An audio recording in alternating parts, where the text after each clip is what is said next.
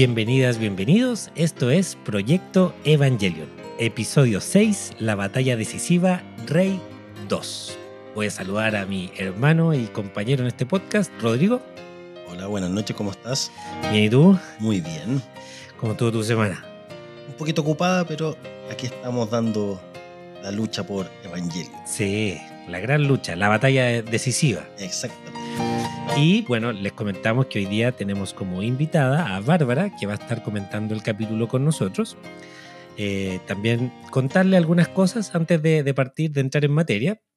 Ahí lo- los que nos siguen en Instagram ya lo saben y es la gran novedad.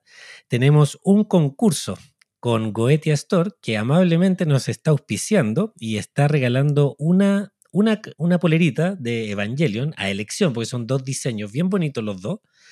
Y los invitamos a participar. Los que no han participado o no se han enterado, tienen que meterse a la cuenta de Instagram que es arroba proyecto-evangelion. Y ahí sale, hay un post donde sale todas las indicaciones de lo que tienen que hacer para participar. Así que no se pierdan la oportunidad de participar. Hay harta gente ya que entró al concurso y la idea es que, de hecho, algo que no saben, pero si ustedes ponen más comentarios y etiquetan a otras personas, tienen también más posibilidades de ganar, porque no es solo uno, pueden hacerlo más veces siempre que inviten a otras personas a participar.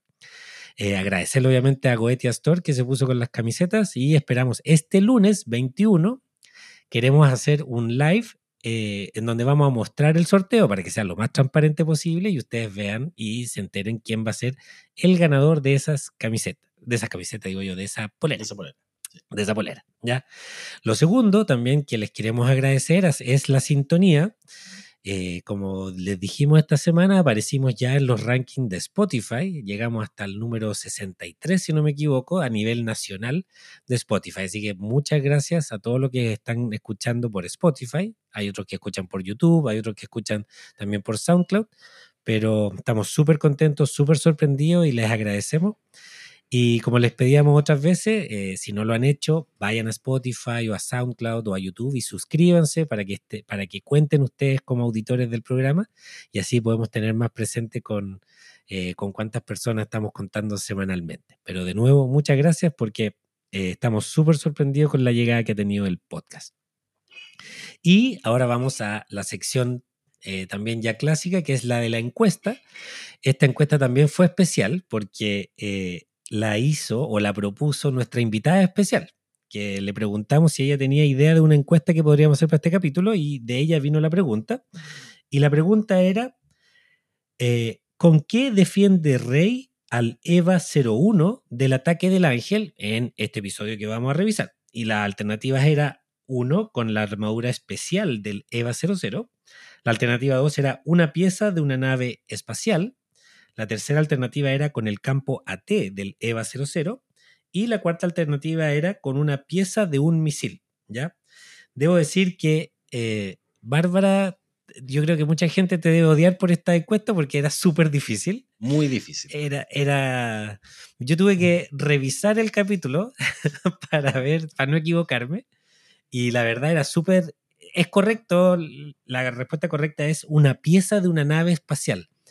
Eh, de hecho, es como la parte de abajo de un transbordador. El, eh, el- el- como el piso, el suelo de un transbordador. Eh, pero mucha gente se equivocó.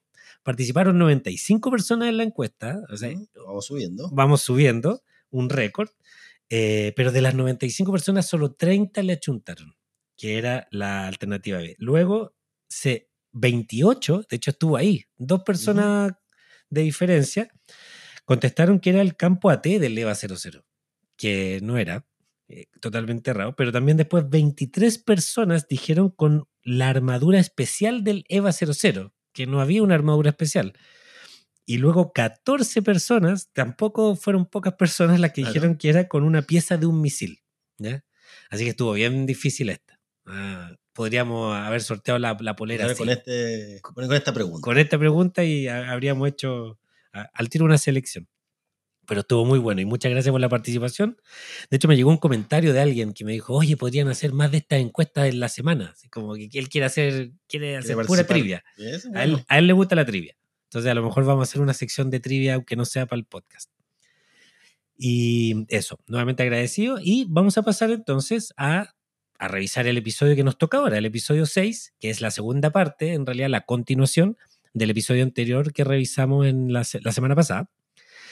Y como les decíamos, se llama La batalla decisiva, Rey 2. Eh, voy a resumirles un poco lo que pasa en el resumen y después vamos a hacer los comentarios que hacemos siempre con Rodrigo del capítulo. Bueno, partía, parte el episodio con que el Evangelion, el EVA 01, es gravemente dañado por un rayo así súper poderoso partículas que le tira el ángel, que ahora sabemos que se llama Ramiel, pero en el capítulo no lo dicen. Shinji es enviado inmediatamente a terapia intensiva, eh, porque queda muy mal del, rayo que le llega, y el ángel se para arriba justo en la zona cero de Tokio 3 y empieza con un taladro a tratar de eh, taladrar y perforar el suelo para llegar al geofront. ¿ya?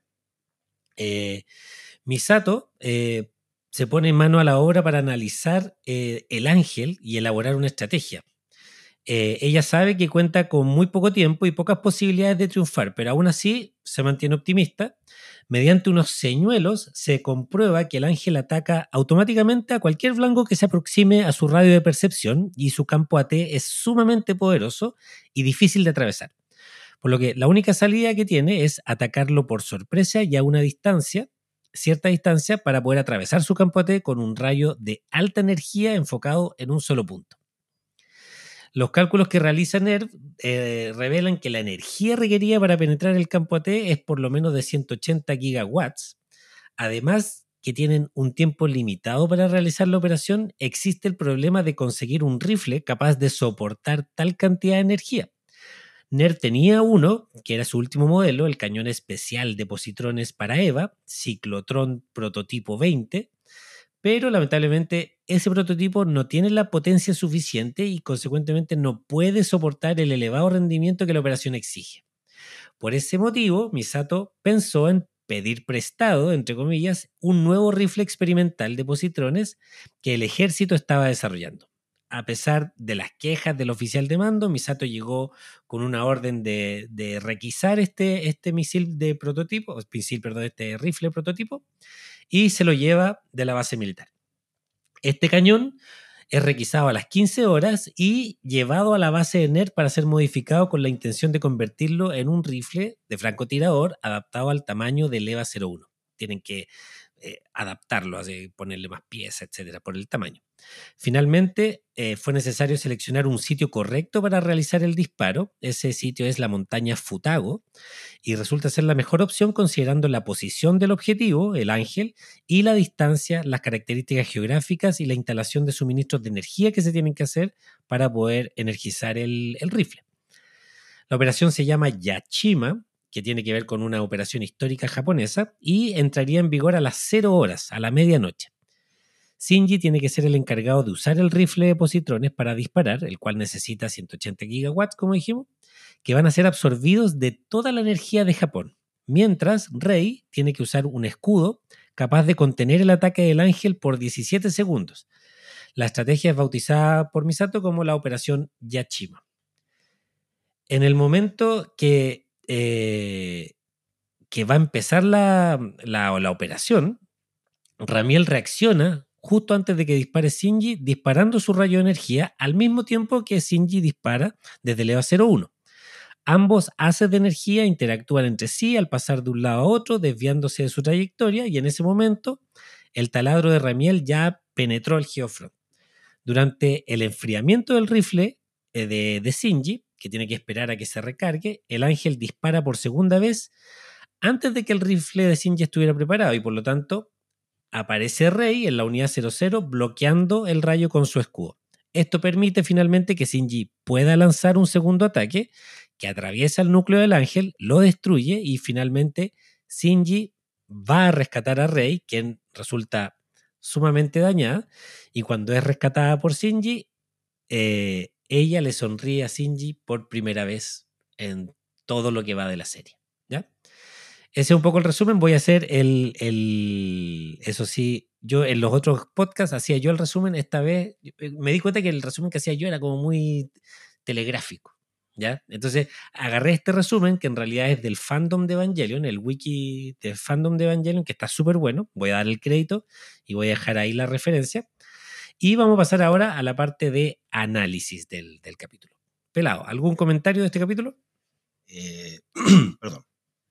Este capítulo a mí me gustó bastante porque eh, veníamos de varios capítulos eh, un poco sin acción. Y al final del capítulo 5, y este en general es como muy...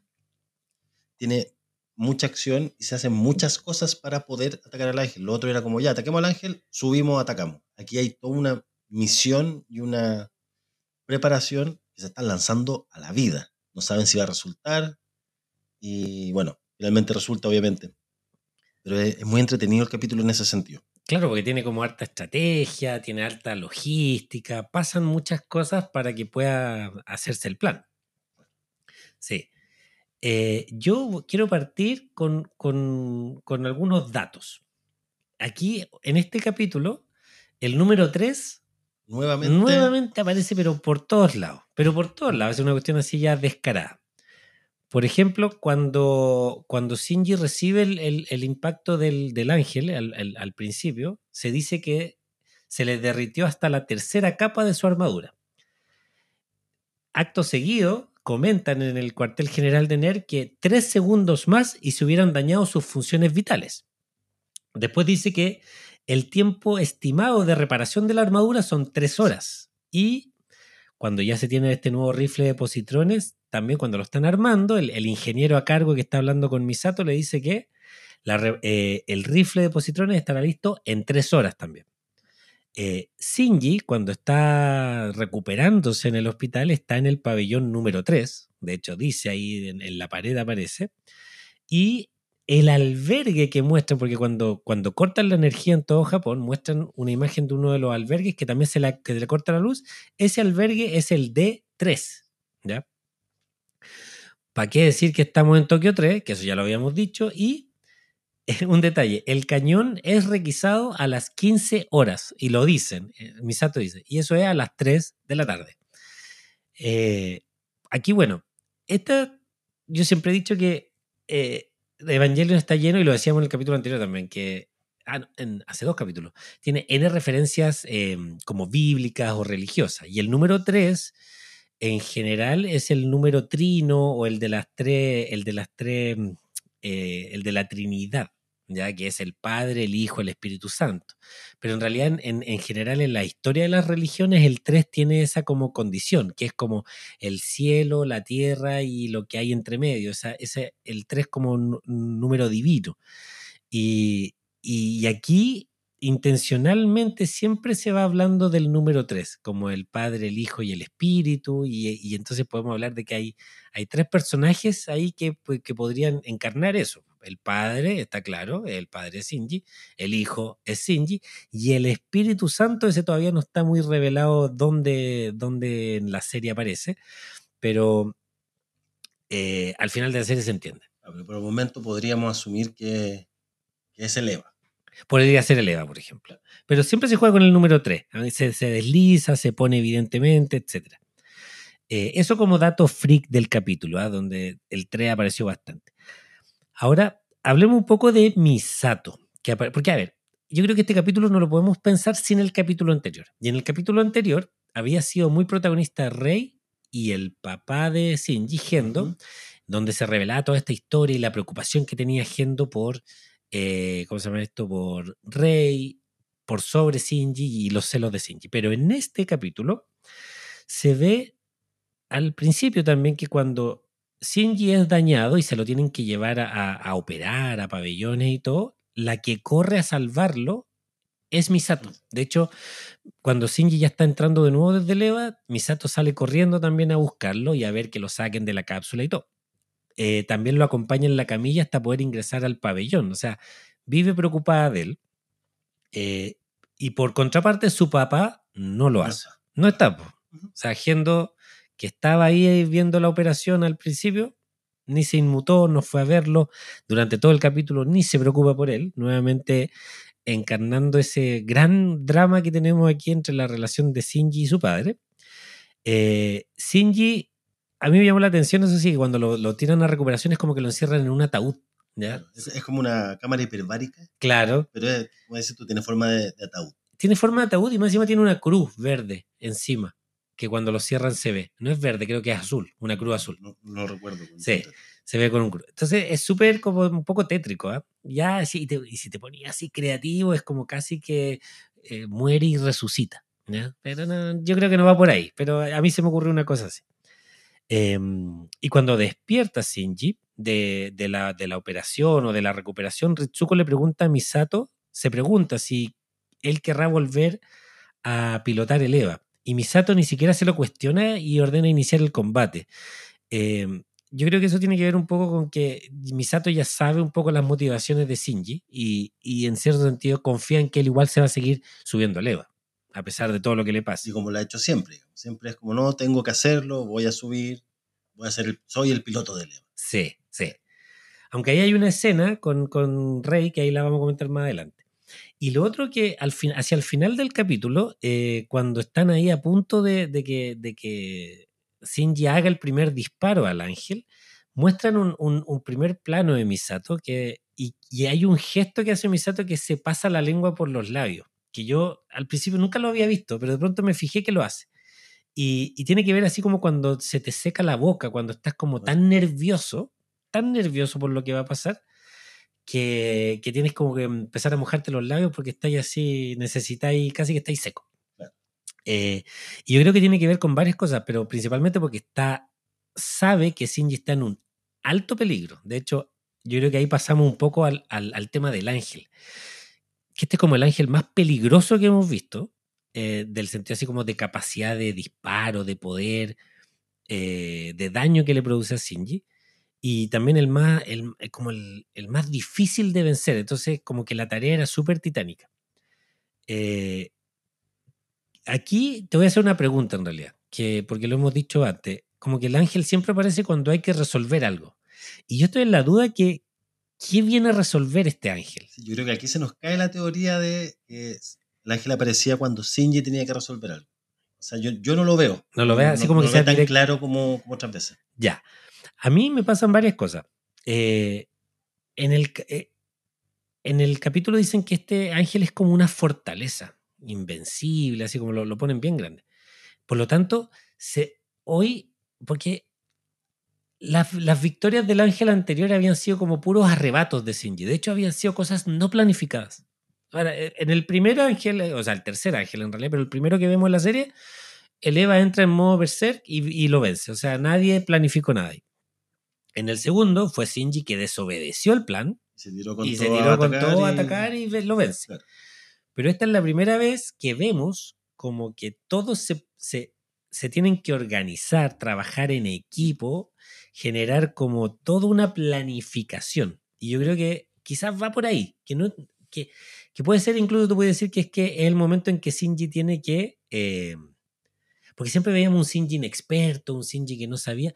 Hoy como que parece que Shinji ya se, se, se, se in- incorpora al equipo de Nerf, ¿cachai? Y es un, un, un jugador más. Claro, claro. ¿cachai? Es parte de un plan y él, él se asume como tal. Claro, se asume como el, el- el rol importante, cuál es mi rol. También asume el, el peligro que está corriendo, Sí, claro. porque en un momento dice, chuta, porque pregunta en una parte, dice, ya, si yo disparo la primera vez, ¿qué va a pasar? No, te, se va a demorar como, no sé qué, 20 segundos en recargarse. Y dice, bueno, entonces estoy en problema. Así como me, me- me estoy arriesgando harto. Claro, pero, pero la, la forma en que se afronta el- la, la batalla en sí es muy madura comparada con las otras veces. Correcto. O sea, está pensado y planificado, como decís. pensado y planificado y Shinji sigue el plan, porque los otros no lo habían ni, en uno no lo había podido ni seguir y en el otro lo desobedeció porque estaba todo desbordado. Pero aquí vemos un Shinji bastante más como enfocado, ¿cachai? Eh, por, desde el punto de vista súper operativo ¿ah? Ujú. y, y de la relación con el ángel. Eh, ¿Qué sabemos de este ángel? Que quiere invadir el Geofront. Es el primer ángel que cachamos que quiere entrar. Los que conocemos la serie ya, de- cuando la volvemos a ver, decimos, ah, los ángeles quieren. Pero en realidad tú veías el, el- el ángel 1 que apareció y el segundo que apareció.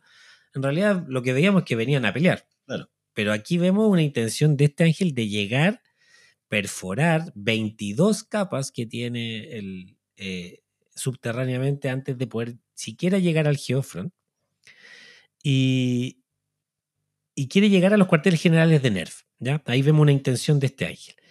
Además, el ángel, dice, le hace daño a todo lo que esté a cierta distancia. Ahí el, la referencia al, al, dilema del erizo es evidente. Y luego, el ensayo, prueba y error que hacen con todo esto como monito inflado, señuelo, para, que, para ver cuál es la distancia exacta. O sea, ya ahí es. Exuda. estoy validando el dilema del erizo. completamente, completamente. Es una cuestión ya evidente. Eh, Además, el ángel es descrito como una fortaleza aérea, eso habíamos dicho, y tiene una forma especial que se puede ver como que fueran dos pirámides. Hay gente que dice que en realidad es como un cubo, un cubo, invertido, o sea, como en diagonal. Y de hecho creo que Bárbara no, quiere profundizar en este tema. Así que no, no voy a dar más tema que este, porque ya Bárbara parece que quiere darle así profundidad al tema de la, de la cómo se ve este ángel. ¿ya? Em, bueno, el ángel ataca desde la zona cero de, Tokio, o sea, como casi como de la, de la plaza de armas de Tokio 3. Y eh, el plan es dispararle al ángel desde un punto ciego, sin que se dé cuenta y no pueda activar su campo AT. Es como...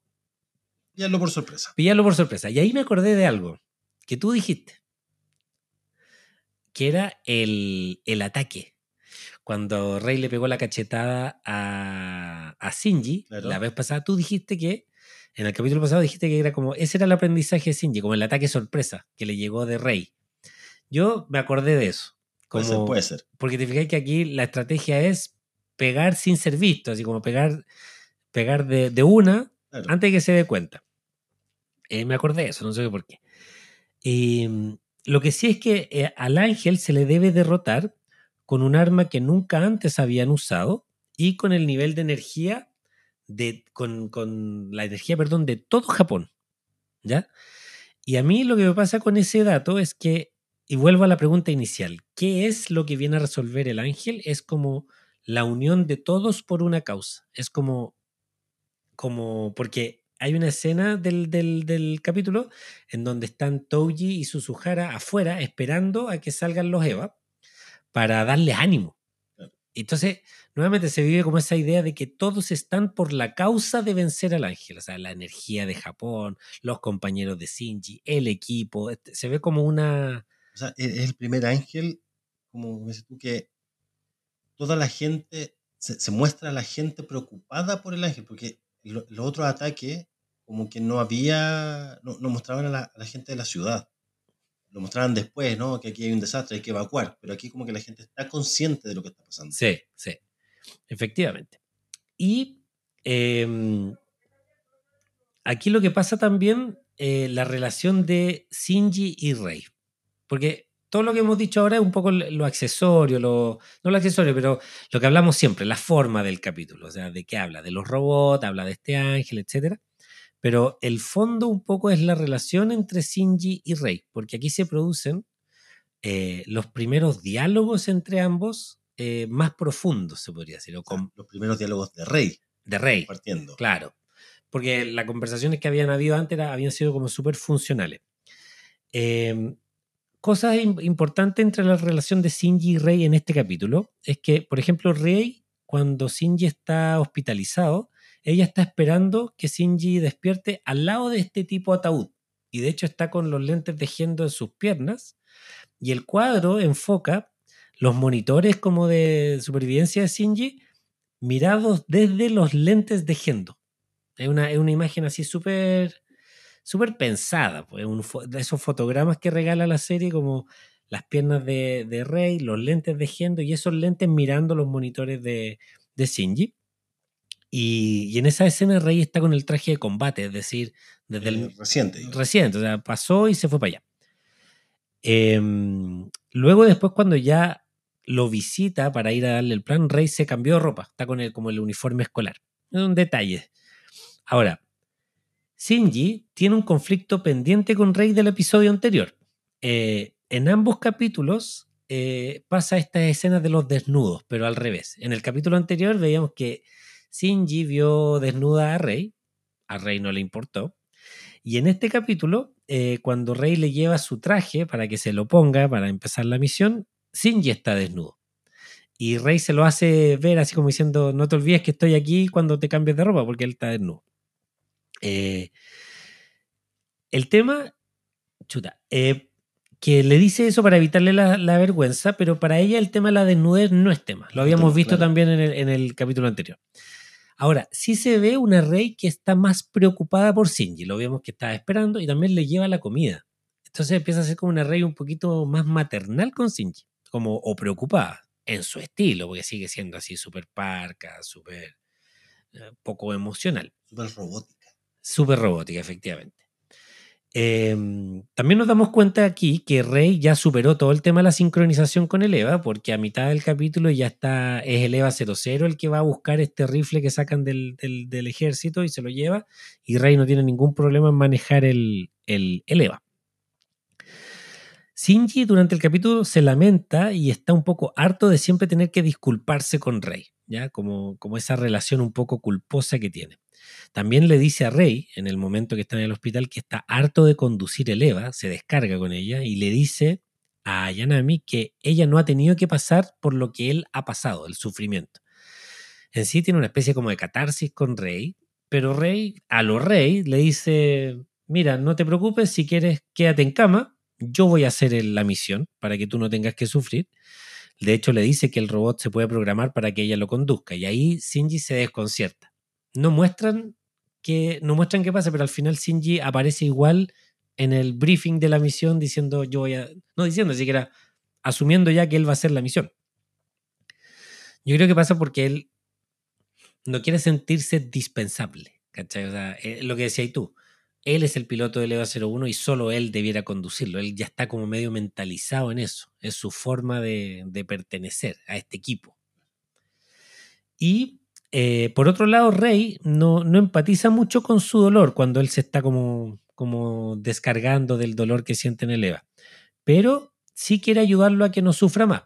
Le dice, sí, mira, si es sufrimiento, no te preocupes, yo, yo me encargo es como una, una devuelta de mano en los primeros capítulos, cuando Shinji no se quería subir, y Rey estaba así toda molida con los parches, los brazos, y que ya traigan al, al reemplazo. Claro. Y Shinji la ve y le dice, no, no, no, que no sufra, voy yo. Exacto. Ahora es como una vuelta de mano. Sí, sí, y es súper evidente eso, y como que ahí conectan esos dos momentos.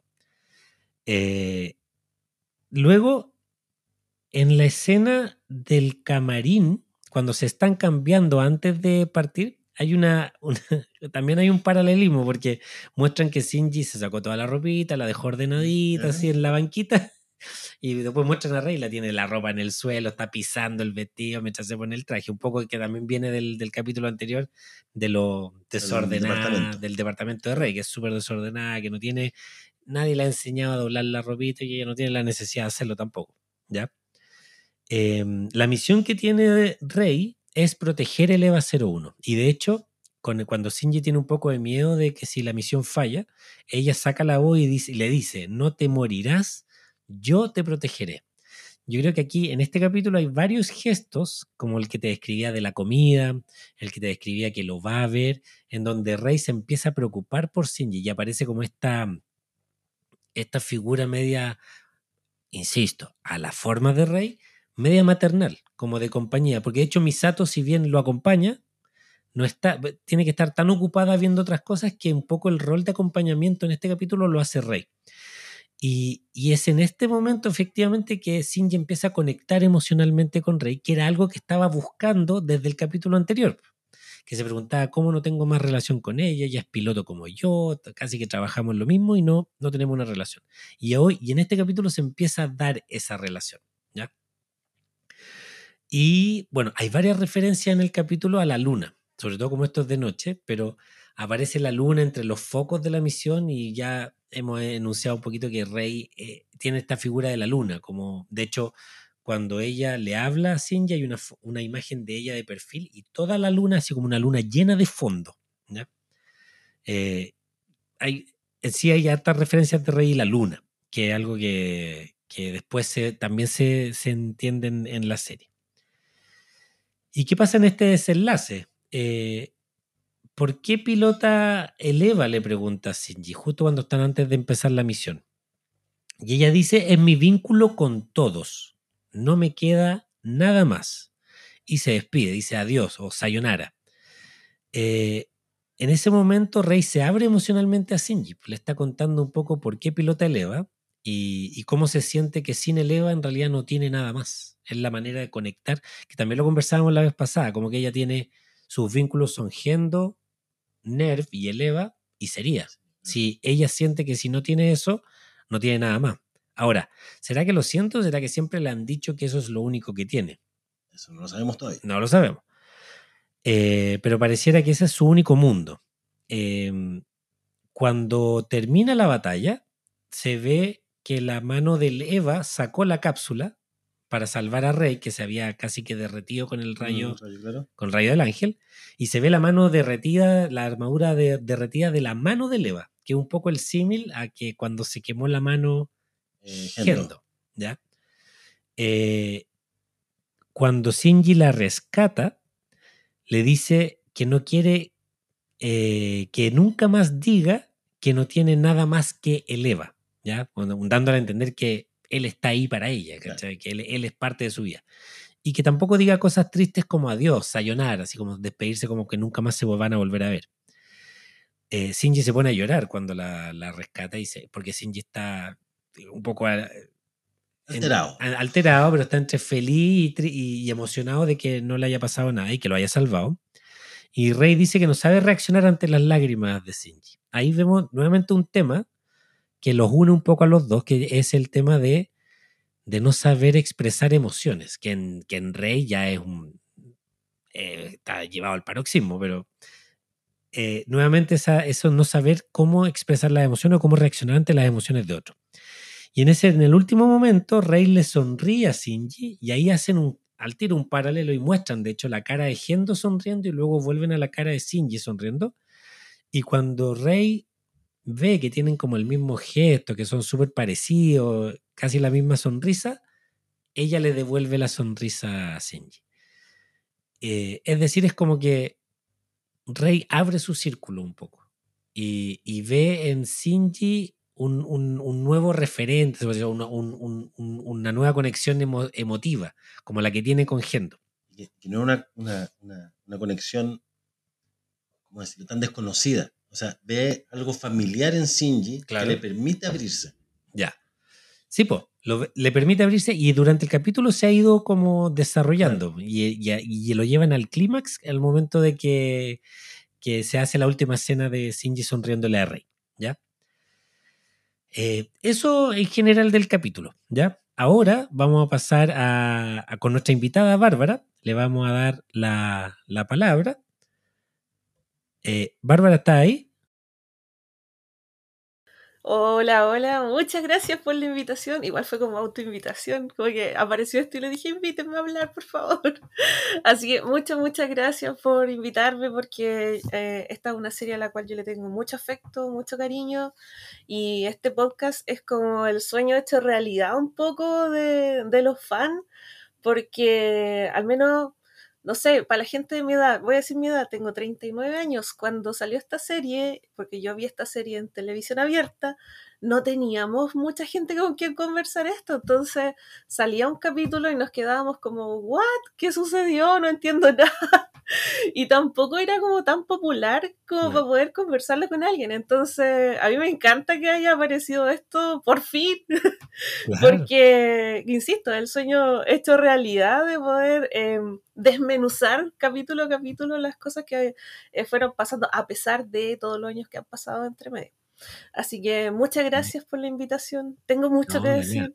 Bienvenida. Así que si, si me subo a la moto, por favor, párenme porque... No, aquí no hay no, que parar, parar. aquí hay que subirse a la moto nomás, darle con todo, porque yo me reflejo mucho en lo que dices tú, yo tengo 40, y cuando la vi efectivamente no tenía con quién, con quién ver esto, y, y- y no existía, yo no conocía a nadie que conociera la serie, y me ha llamado mucho la atención lo, el hecho de que mucha gente nos ha comentado que qué bueno que hay un espacio para conversar de esto, y, hablar de la serie, y teorizar de la serie.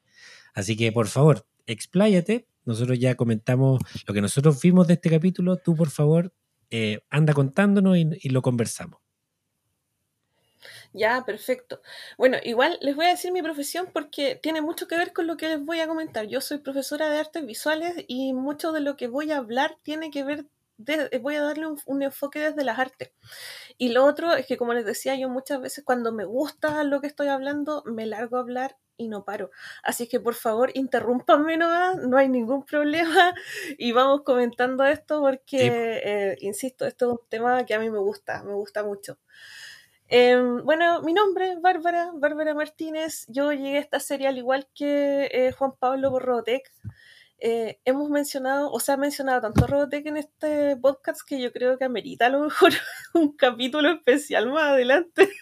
Sí. Porque eh, sí, he estado escuchando los capítulos anteriores y hartas personas lo han mencionado.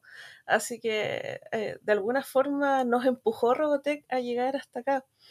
Eh, llegué a la serie también por rumores de otakus que eran un poquito mayores que yo, decían por ahí como rumores entre pasillos, oye, sí hay una serie que es buenísima, estamos hablando años 90-2000, ¿ya? Claro. Y de pronto aparece televisión abierta, Chilevisión, canal de tele, eh, aparece esta serie y yo era de las piratas. Eh, tenía un VHS eh, de buena calidad en ese entonces. Entonces yo estaba sagradamente los días domingo eh, grabando los capítulos que eso no se debe hacer, pero ahí estaba yo. y eh, grabé la serie, grabé la serie. Y cuando empezó este podcast, yo sentí mucha empatía también porque em, ustedes son hermanos. Y yo esta serie la vi con mi hermano menor también. Ah, qué eh, de hecho, veíamos los capítulos juntos y conversábamos un poco. Igual es harto menor que yo, entonces también había cosas que todavía no entendía en ese momento. Em, así que siento empatía por este, por este podcast. Y obviamente cuando vi la serie, cuando vi la serie en la tele no entendí nada, pues no entendí nada, y sobre todo con el final de la serie, que les va a pasar a los que están viendo recién la serie, em, no se preocupen si se frustran al final, porque es normal. No, no entendí a todos Nos ha pasado. pero ¿qué sucede? Sí, sí, no se entiende nada. Y por ahí también supe que estaban las películas, entonces me dediqué a buscar por todo Conce, porque soy pequista, eh, me dediqué a buscar por todo Conce los videoclubs que en ese entonces existían, donde uno podía ir a arrendar películas en formato físico, en videocassette. Y encontré por ahí uno que tenía un surtido bastante interesante de anime y encontré las películas. Y ahí las vi hartas veces y todo hizo clic y vi la luz y me encantó, me voló la cabeza la serie, dije, no, esto me llegó, me llegó mucho, de hecho me llegó tanto así que en ese momento yo estaba en la U, estaba estudiando arte y tenía una, un ramo donde hacíamos performance. Y hice una performance basada en Rey, en su cuestionamiento que va a venir más adelante, así que no me voy a meter en ese terreno. Y, y resultó bueno, resultó bonito, interesante, muy teatral, además que más gente se involucró, sobre todo cuando cacharon que muchas de las líneas yo las había copiado textuales de, de los pensamientos de Rey y las reconocieron, dijeron, oye, pero esto es una serie, yo quiero participar, y fue entretenido esa, esa parte. Ay, qué bueno. Y, y para mí la serie es una, sí, sí, fue interesante la propuesta. No nos sacamos el 7, pero no importa. Primera vez que escucho que em, alguien hizo, claro, una, una, una performance de Evangelion en, en el colegio. En, la U, va encima. Em, bueno, y para mí esta serie es, un, es una obra maestra, es una obra de arte. ¿Por qué? Mira, porque em, transmite ideas, sentimientos, emociones, todas estas cosas que ustedes han estado conversando con sus invitadas e invitados en los capítulos anteriores.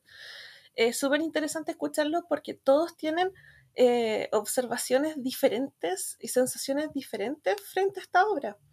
Y eso lo generan las obras de arte. Correcto. Eh, o sea, la, cada espectador hace su propia em, su propia observación de la obra y eso es súper interesante. Súper interesante.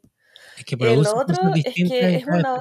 pues, y eso efectivamente eh, es la propiedad de las obras de arte. Sí. Lo otro interesante y lo importante de una obra de arte es la trascendencia. Esta es una serie que es del 1995, sí, tiene un montón de años encima y sigue vigente. A ver, quiero dar un ejemplo aquí desde mi, desde mi mundo de las artes. Eh, yo les digo la Gioconda, la Mona Lisa. Claro. Y yo sé que inmediatamente en sus cabezas se forma la imagen de la pintura, ¿cierto? En sus cabecitas aparece así. Sí. Esta obra es tan famosa que trasciende tiempo y trasciende fronteras y es una pintura que se hizo hace 500 años, ¿ya? No es menor.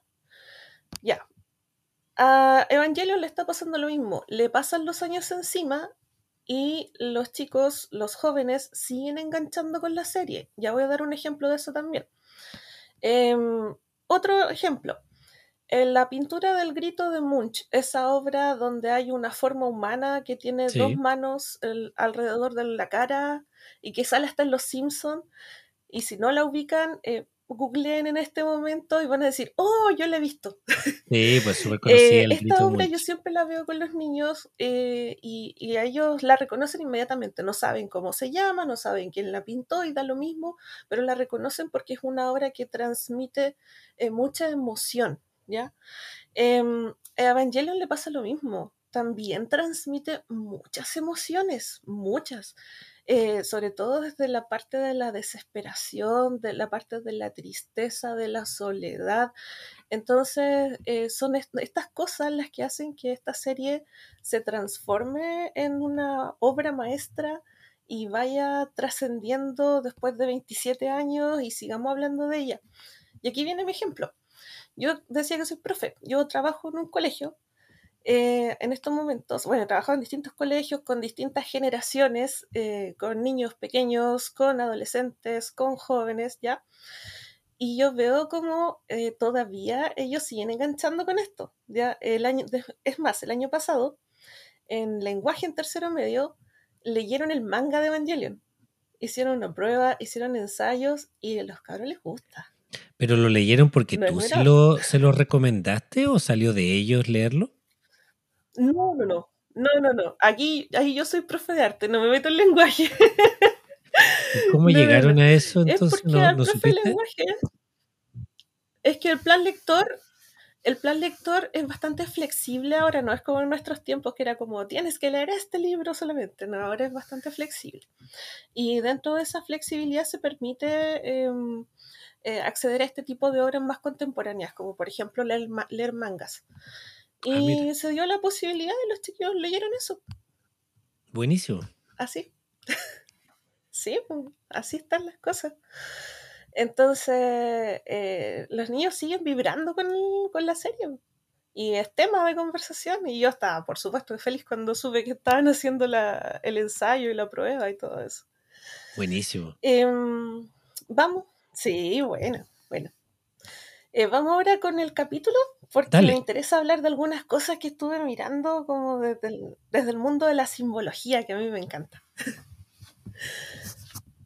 ya, em, el capítulo, eh, no quiero entrar en la parte como de la psicología de los personajes ni nada, porque eh, este es un capítulo que está dividido en dos y que ustedes lo tocaron la semana pasada de forma magistral, así que eh, si no escucharon el capítulo la semana pasada, pausen aquí, se van a escuchar el capítulo la semana pasada con el invitado que tuvieron, porque con el amigo que estuvieron ahí eh, hablaron eh, muy, muy, de una forma muy interesante de los personajes Em, entonces, es más, habían cosas que yo quería hablar y justo las tocaron ahí, entonces fue como, ups, lo saco de mi discurso, vamos a hablar de otra cosa. Ah, lo, puedes, nombrar también un poquito si quieres tú hacer la referencia de lo que dijo Matías, que fue la persona que estuvo antes en el, en el capítulo anterior, no hay ningún problema. Sí, sí. Pero vamos con, con las formas y colores que también nos van a decir hartas cosas de lo que sucede en las mentes de los personajes. Em, bueno, eh, nosotros les decía que vamos a ver la parte de, simbología. El nombre del ángel que estamos presenciando acá es Ramiel. Ramiel significa trueno de Dios. Y si uno googlea por ahí, se encuentra con que em, es el encargado de los resucitados. No es menor. pensando en las cositas que vienen más adelante, ¿ya? Eh, es un ángel súper distinto de los que hemos visto anteriormente porque eh, antes hemos visto seres orgánicos, seres medios humanoides, seres con tentáculos, ¿ya? Y este es el primer em, ángel que vemos que es geométrico.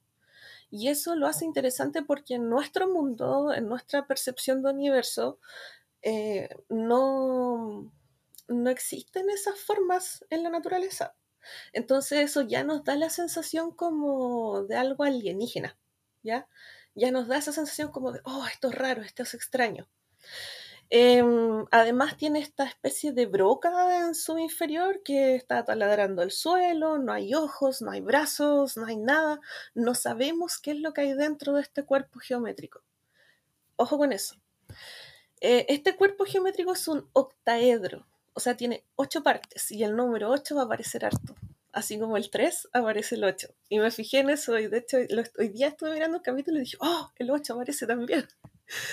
Em, estuve mirando por ahí y me acordé de algo, me saltó hacia la vista eh, los sólidos platónicos, que son estos sólidos que em, en la antigüedad eh, se les daban los símbolos de, la tierra, del fuego, del agua, que el tetaedro, por ejemplo, era el fuego, el cubo era la tierra, y el octaedro, que es este ángel, es el aire. ¿Y cómo llega este ángel? Llega flotando. Por el, aire. Llega por el aire. Correcto. Exacto. Em, el color del ángel, el, este ángel es celeste cian, como le quieran decir, es celeste. Y aquí hay una similitud con Rey, porque ¿de qué color es el pelo de Rey? Azul. azul celeste, cian. Es como, claro, claro, también está en la gama de los cian celestes. Em, y ahí ya empezamos, y ahí yo concuerdo con lo que conversaban en el capítulo anterior de que efectivamente los ángeles vienen a, presentar ciertos desafíos con Shinji, pero en este caso no es con Shinji, es con Rey. Y, estas cosas que voy a ir mencionando lo confirman. Por ejemplo, el ángel es celeste, Rey tiene el, su pelito celeste. Eh, Rey, bueno, ustedes lo mencionaban también en el capítulo anterior, que eh, es peculiar, tiene esta piel muy pálida, los ojos rojos, el pelo celeste, eh, resalta de los otros personajes de, Evangelion y eso lo hacen a propósito, ya lo hacen para a nosotros como espectadores darnos a entender de que ella es una persona especial, que no es común, no es como todos los demás. Em, si uno se va como a la simbología de lo que significa el color celeste, está relacionado con lo divino, porque es un color que encontramos en el cielo. Eh, también si uno se pone a, pensar en la parte de la psicología del color, y por eso yo dije que era profe de arte, porque yo siempre hablo de la psicología del color con los niños. Em, eh, si uno piensa en la psicología del color, bueno, este color en particular tiene muchos significados, ¿ya? Pero en lo que nos atañe con respecto a este capítulo es un color frío, y, en lo emocional habla del control de las emociones. Y ahí volvemos a Rey, que Rey es así. Rey está bajo control todo el tiempo, no sabemos qué es lo que piensa, qué es lo que siente.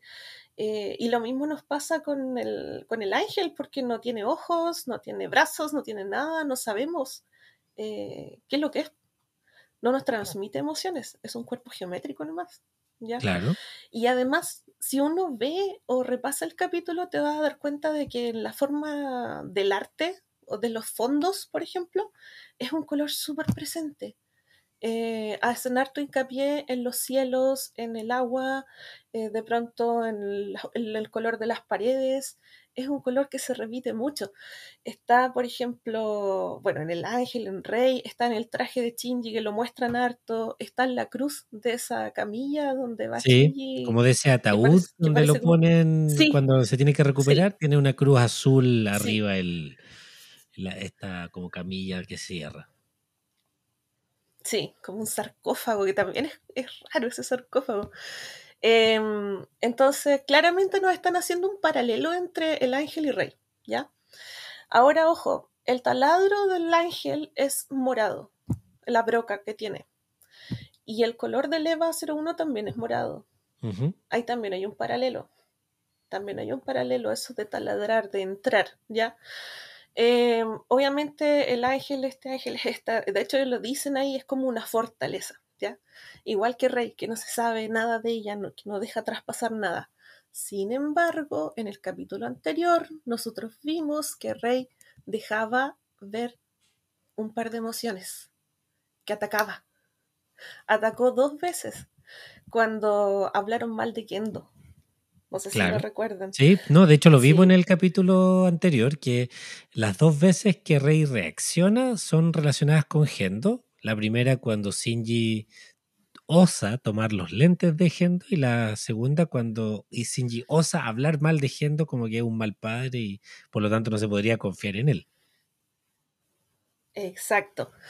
Y el paralelo con el ángel es que el ángel reacciona de forma violenta cuando eh, eh, se ve bajo amenaza. Inmediatamente ataca. Claro. Rey inmediatamente atacó cuando vio que estaban atacando lo único que a ella, eh, lo único con lo que ella siente un lazo. Porque lamentablemente, y lo terrible de todo esto es que Rey es un ser humano que que el único lazo emotivo con, quien tiene algo es con el otro ser humano horrible que es Gendo. Entonces. Es una muy mala eh, referencia. Obviamente lo Por supuesto. Qué ser humano más terrible. Entonces, eh, obviamente lo va a defender, va, va a reaccionar de esa manera. Y ahí tenemos nuevamente los paralelos entre el ángel y rey. ¿Ya? Eh, por último, yo decía que el taladro es eh, morado y el Eva es morado y es porque Shinji en este capítulo establece la conexión, rompe el escudo de Rey, así como el mm. ángel le derrite el escudo a Rey en el ataque. Em, Shinji logra pasar un poco más allá y establecer una conexión emotiva con Rey. Entonces ahí termino de, enlazar estos paralelos entre el ángel y rey y efectivamente no, este capítulo nos viene a contar, o estos dos capítulos, porque son dos en uno, nos viene a contar de que en esta serie mm, Shinji no es el único protagonista. Eh, también nos van a hablar de otra y probablemente de más. De hecho, ¿para qué vamos a hablar de otro? Por un tema técnico, no alcanzaste a escuchar la parte primera que conversamos con Rodrigo, que lo del número, yo voy a decir dos cosas, del número 3 y del color morado. Del número 3 es un número también súper usado en la, en la religión. Y principalmente en la católica obviamente habla de la Trinidad, pues, que es el Padre, el Hijo y el Espíritu Santo. Y yo creo que hemos visto, o sea, lo que nos ha, lo que nos ha mostrado la serie es que aquí hay tres personajes notables, podríamos decir, y luego están los personajes de, soporte o secundarios, pero importantes. Pero pareciera que se configura que los tres grandes personajes son Gendo, Shinji y Rei. Misato tiene mucha importancia, pero es como un personaje de apoyo, de, que se se genera a partir de lo que necesita Shinji, que es uno de los protagonistas. Eh, entonces, ese 3, que aparece también mucho en el capítulo, yo creo que apunta a eso también, a esa trinidad de, que conforman un solo, un, solo cuerpo.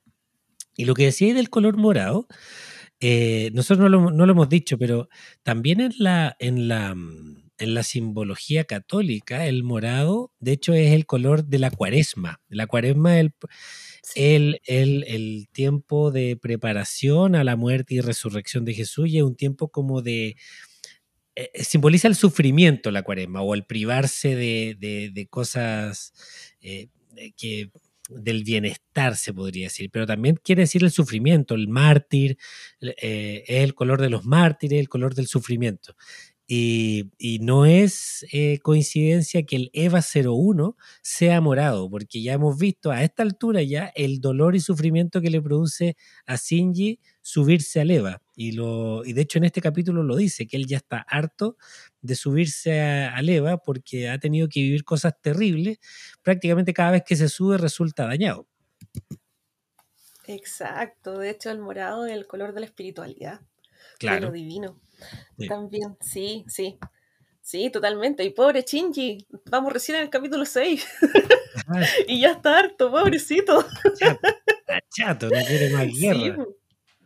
Pero a mí me parece Sí, súper y interesante acá, lo que el- dices de, de Rey y la relación con el ángel. Yo no la había visto, eh, pero me parece que tiene sentido. Y tiene sentido por algo que dijiste tú, esto como de la idea de penetrar o de, de romper el campo AT y poder eh, perforar esta, esta fortaleza.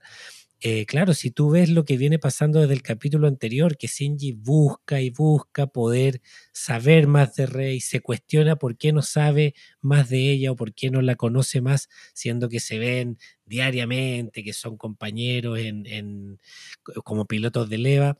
Toda esa búsqueda de poder entrar, de, de bajar las barreras de Rey, porque pareciera que Rey no entrega nada, está así cerrada a cualquier eh, interacción o emoción y lo logra hacia el final del capítulo y lo logra prácticamente con éxito, o sea, logra que le sonría y que era algo que buscaba, que le sorprendió que le sonriera a su padre y que él sentía que debiera casi que por reciprocidad hacerlo con él. Y pasa otra cosa que es muy bonita que la dijo el, el Rodrigo, que es esta, esta de vuelta de mano que le quiere hacer Rey. Cuando Shinji ya no se quería subir a Eva, Rey le dice, no te preocupes, yo lo hago.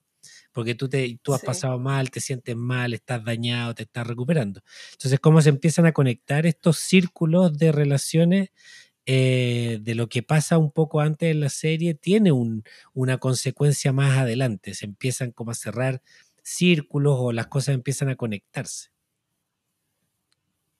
Sí, sí, bueno, de hecho el 3 eh, eh, es el, bueno, tú decías que es el número divino, y eh, yo me fijaba que el 8 también aparece, eh, bueno, el, el ángel tiene ocho caras, el, la cama de Shinji eh, cuando está en el hospital tiene el número 8 también, Ah, ya. y, y- sí, aparece por ahí en varias partes, y, uh, aparece, y tantas veces que he visto la serie, no, no me había fijado. Y sí, esta relación que empieza aquí, o sea que aquí ya tiene este clic donde conectan, es súper bonita. Eh, de hecho, esa, esa- esos diálogos que son tan chiquititos, pero que dicen tanto, como por ejemplo cuando Rey le dice, no morirás, yo te, yo te protegeré, son súper intensos. Yo siento que eh, en- estos capítulos son muy cortitos, pero muy intensos, dejan harto. Em, igual es triste, yo siento que, eh, por ejemplo, Rey tiene súper asumido de que ella es un instrumento y que es dispensable. Sí. Eh, por eso es como, yo te voy a proteger, no te preocupes, eh, chao. y, y nada más, y es como, no, es que yo tengo un vínculo y, mi vínculo y, nada más, y no tengo nada más en el mundo. Me da mucha pena esa escena. Eh, de hecho, yo siento también esa soledad y, siento cuando la emoción de Shinji, de al final cuando le dice, por favor, nunca más te despidan, nunca más diga que estás sola, porque son niños, son Claro. niños. Eh, Aquí muchas, yo creo que aparece, que son niños. sí, aparece de nuevo eh, el tema de la, del erizo, del dilema del erizo. ¿Por qué? Porque lo veíamos cuando lo vimos con en el capítulo 3, creo, que decíamos que el dilema del erizo tiene dos componentes. po, O te acercas mucho y resultas dañado, pero luego el acto seguido es alejarse y sentirse solo. Y el sentirse solo efectivamente se me ocurre que Rey es, es la distancia hecha persona, no se relaciona con nadie, finalmente se relaciona a ella desde la soledad, desde es lo único que tengo, o sea, el Eva es lo único que tengo, el único vínculo que tengo con algo. No tiene Claro. vínculo con personas, ¿te fijas? No, no, no tiene más. Claro. Y eso tiene que ver, yo creo, con, con eso, la distancia que ella tiene de todo, de las relaciones. Ella no, no engancha emocionalmente con nadie, eh, por lo tanto, no daña a nadie, no, lo da, no la daña a nadie a ella, pero está en el otro lado, está viviendo y experimentando la soledad y lo que eso produce o puede producir en un ser, pues, que, no, que no tiene... eh, Incluso no tiene referentes como de hábitos, de costumbres. Pues hablábamos de que Claro. tiene siempre la ropa desordenada, no se saca los zapatos para entrar a su departamento. Es como, como alguien que ni siquiera ha podido ser educado en el ejemplo con otros, en, en refrendarse con otros como lo hace el otro. Así de sola está ella.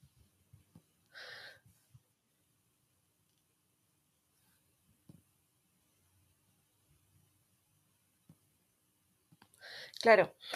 Em, Sí, eh, Rey es una niña muy sola, muy sola y, y da pena, da pena su situación.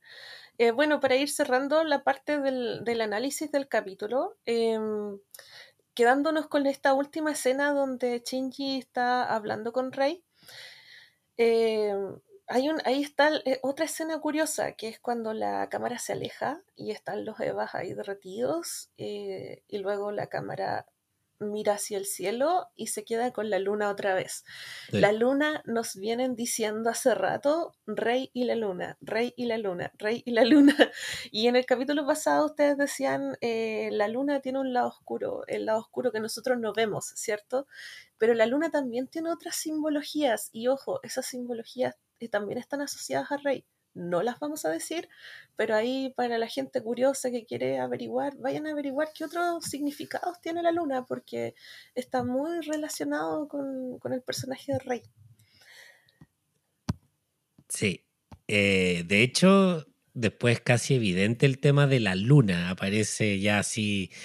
eh, pr- prácticamente pasa a ser un protagonista más adelante en el, en el desenlace de la, de, la, de la serie y en las películas.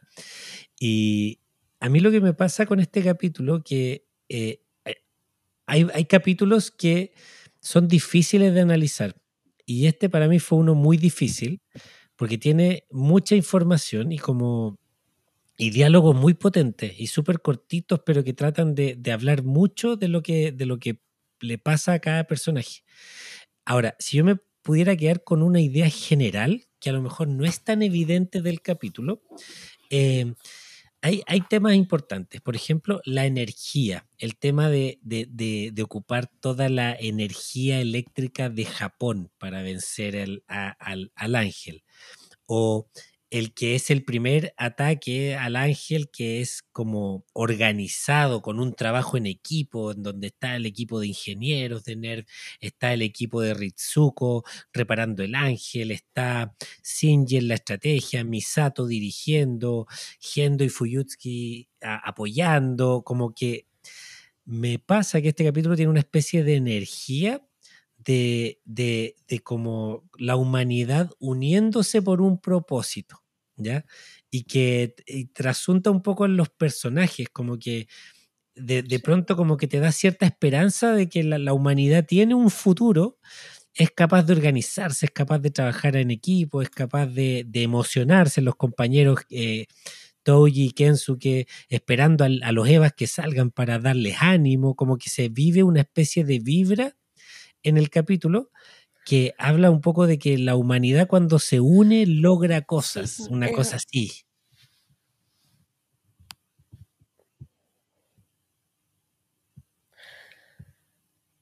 Sí, es un capítulo que habla de la empatía, de empatizar con el otro, de, de, la unión. Y de hecho, por eso tenemos esta rey que se une, se une a la humanidad, por fin conecta con el resto de los seres humanos. Eh, sí, pues, están ahí los, los chicos que se que hackearon el sistema del papá y que están haciendo barra, eh, están todos trabajando, no sé, están ocupando la energía de todo el Japón para poder eh, eh, vencer a este ángel. Entonces sí, pues, hay un trabajo en equipo que no siempre se ve en la humanidad. Entonces eh, es un capítulo de esperanza, es un capítulo verde, verde, color esperanza. Sí. Eh, por ahí mientras estaba averiguando algunas cosas del capítulo me encontré con algo que no, no lo tenía en mis registros, que ¿por qué se llama Operación Yashima? Sí. Eh, y resulta que es un, un, episodio histórico japonés y de hecho me había salido en algunos videojuegos este, este elemento, pero no sabía que estaba basado en un hecho histórico. Que eh, en alguna batalla eh, había, estaban, habían unos barcos em, y le, le, pusieron un abanico al, al mástil de un barco y, un, y desde el otro bando un soldado tenía que darle con una flecha mientras iba cabalgando. Entonces es un tiro imposible, pero lo logra. Y por eso eh, Misato le pone a, la, a esta misión el, la operación Yachima, porque es un tiro imposible que tienen que hacer. Y siempre me resonó y decía, ¿por qué le pone Operación Yachima? ¿De dónde lo sacó? A mí, a mí me salió también investigando un poco el capítulo la referencia a, este, a ese. Era un, y me salió por ahí. A una, claro, como una, una, una, una, batalla de una guerra. Y, y, lo otro que me salió investigando, que yo no me había dado cuenta, de este capítulo en particular, y los que puedan vayan a verlo de nuevo, es que el dibujo de este capítulo es muy raro. Es como muy atípico de la serie. En general, la serie está súper bien dibujada. Eh, capítulo a capítulo, los personajes están prácticamente eh, igualmente dibujados, pero en este capítulo pareciera así como que vino el dibujante reemplazante y, y tuvo que dibujar a todos los personajes y se ven distintos, se ven raros. Misato se ve rara, eh, la cara de Rey se ve distinta. Yo creo que es anecdótico, no es para nada intencional, pero yo no lo había notado y ahora que lo, vi, no, no me lo podía sacar de la cabeza, así como, oye, este dibujo es distinto, no era malo, no es un dibujo malo, pero es un dibujo distinto y como que finalmente también le da otro tono al, capítulo. Es como medio disonante de lo que venimos acostumbrando, venimos acostumbrados, perdón, a, ver como y por último, hay, otra cosa que quería mencionar antes que se me vaya, porque ah, tengo mucha idea en la cabeza. Em, este, este ángel es especial, es súper especial porque ojo con lo que, bueno, con lo que vienen los rebuild, em, pasan cosas aquí con este ángel. Sí, efectivamente. sí. Dejémoslo ahí, pero es importante, súper importante. Sí, de hecho a mí me llamó la atención en los Ángel. A mí me llamó mucho la atención en los rebuild que lo que pasa con este ángel en la película El Rebuild es cuático, así es como que en este te da a entender que y un poco lo que dijiste tú, ¿ah? que te da a entender que, que Hideaki Anno quería hacer algo muy distinto con este ángel y de hecho el que lo presente como esta forma geométrica, sin ningún rasgo medio humano, que ni que tenga ojos, ni que tenga brazos, ni que tenga piernas, quiere, que está tratando de hablar un poco de, la de que este ángel es especial, algo pasa en este ángel, que, y aparte del ángel del que también sabemos algunas cosas, por ejemplo, que quiere llegar al Geofront, porque los otros ángeles habían sido pelear nomás, pero este em, tiene un propósito de querer perforar y llegar.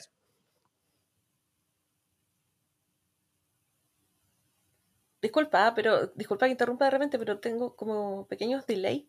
Entonces. Sí, estamos con un delay, no te preocupes. Un poco atrasado.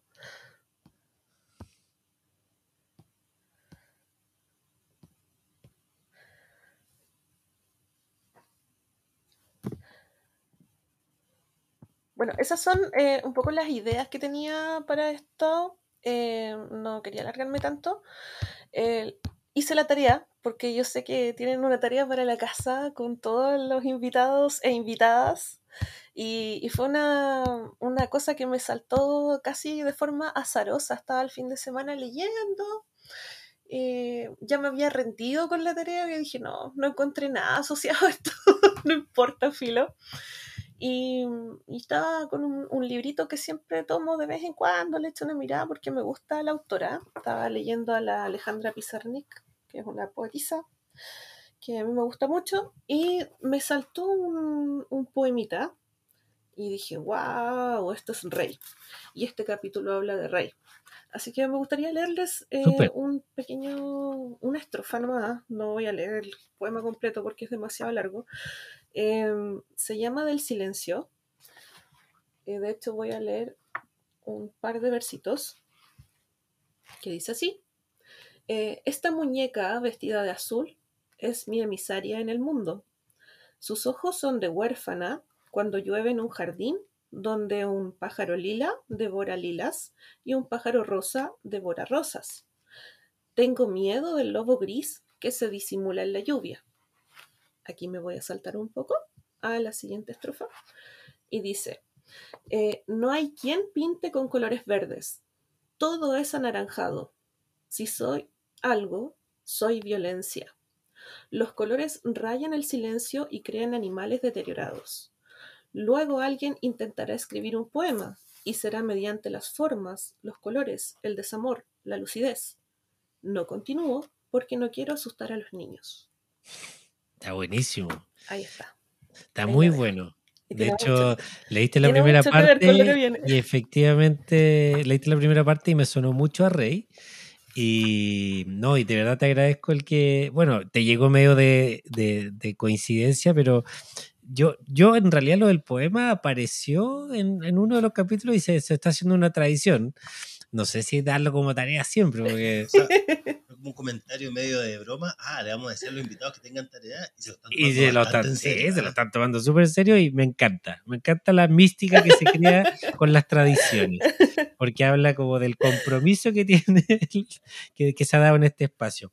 Oye, Bárbara, muchas gracias, de verdad. Eh, de verdad no, no, nos llenaste de harto conocimiento que nosotros ni siquiera teníamos. Salió toda tu beta de profesora. Y, a mí me gustó mucho todo lo que planteaste. No lo había visto nunca así. Y eso es lo que me encanta un poco de, de esta dinámica de traer personas que hablen de la serie. Ay, muchas gracias. Porque efectivamente eh, eh, como tú dijiste, es una obra de arte y produce tantas cosas tan distintas en todo que de verdad que vale la pena darnos el tiempo de escucharnos y ver qué le provoca al otro. Y, y, es tan lindo que aparezcan estas cosas que yo me quedo contento con haber hecho este capítulo y que haya quedado como quedó. Así que te agradezco, eh, le agradezco al, al pelado que, que, nos acompañó en este capítulo y, y, bueno, te voy a dejar las últimas palabras a ti para cerrar porque estamos con este delay en la llamada, así que por favor, cierra tú el podcast ya. Para, para ir finalizando. Vale, vale. Ya, muchas, muchas gracias. Primero por crear este espacio, insisto, un espacio, era un espacio que se necesitaba. Se necesitaba y qué bueno que haya salido de acá. Eh, muchas gracias por la invitación y sobre todo por dejar este espacio abierto a la comunidad y que seamos personas comunes y corrientes, que estemos conversando sobre algo que nos gusta, que nos apasiona, que nos llegó en algún momento. Así que en ese sentido, gracias por este, este espacio.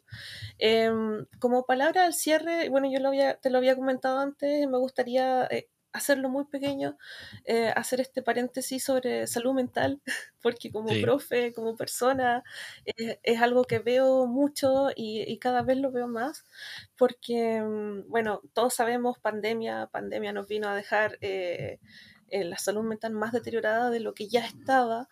Y, esta es una serie que habla sobre eso y, que obviamente todos sabemos lo que Hideaki Anno pasó en el momento de crear esta obra y después lo que hizo con, las películas nuevas, como tratando de darnos un aventón, ¿cierto? Así es que el mensaje para las personas que a lo mejor estamos pasando por un mal momento, que mm, eh, no tengamos miedo de pedir ayuda, de buscar terapia. La terapia no te va a matar, no te va a hacer nada malo, todo lo contrario, te va a ayudar. Y sobre todo de buscar ayuda desde las artes. Y voy a decir artes así con plural, porque mm, las artes nos ayudan mucho a decir y a expresar todas estas cosas que de pronto con palabras no podemos decir. Eh, yo sé que acá hay harta gente joven escuchando, joven me refiero a gente más chica, ya eh, adolescentes, jóvenes, eh, por lo tanto, em, no, se, no se ahoguen, no se ahoguen, por favor, no se ahoguen con las cosas que están pasando. Eh, obviamente busquen ayuda y sobre todo aférrense a las artes que créanme que ayudan mucho. No por nada existe la arte terapia, por ejemplo, y que eh, yo soy usuaria de la arte terapia y confirmo de que ayuda un montón. Así es que ahí está la posibilidad de poder decir con, otras, con otros lenguajes, eh, expresarnos, eh, expresar y sacar afuera todas esas cosas que de pronto desde el pozo nos están ahí atormentando.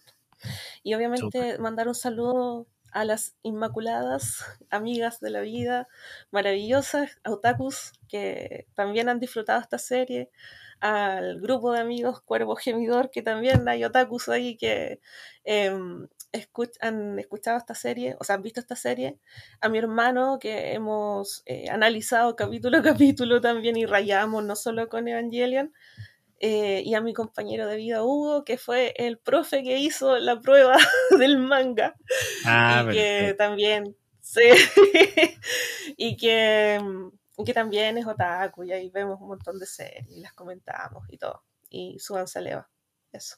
Perfecto, muchas gracias. Gracias por tu mensaje también, porque yo sé que hay gente que, que, también se refleja en esta, en esta serie por, por el drama y por los, los malos momentos que se reflejan en las personas que, los, en los protagonistas.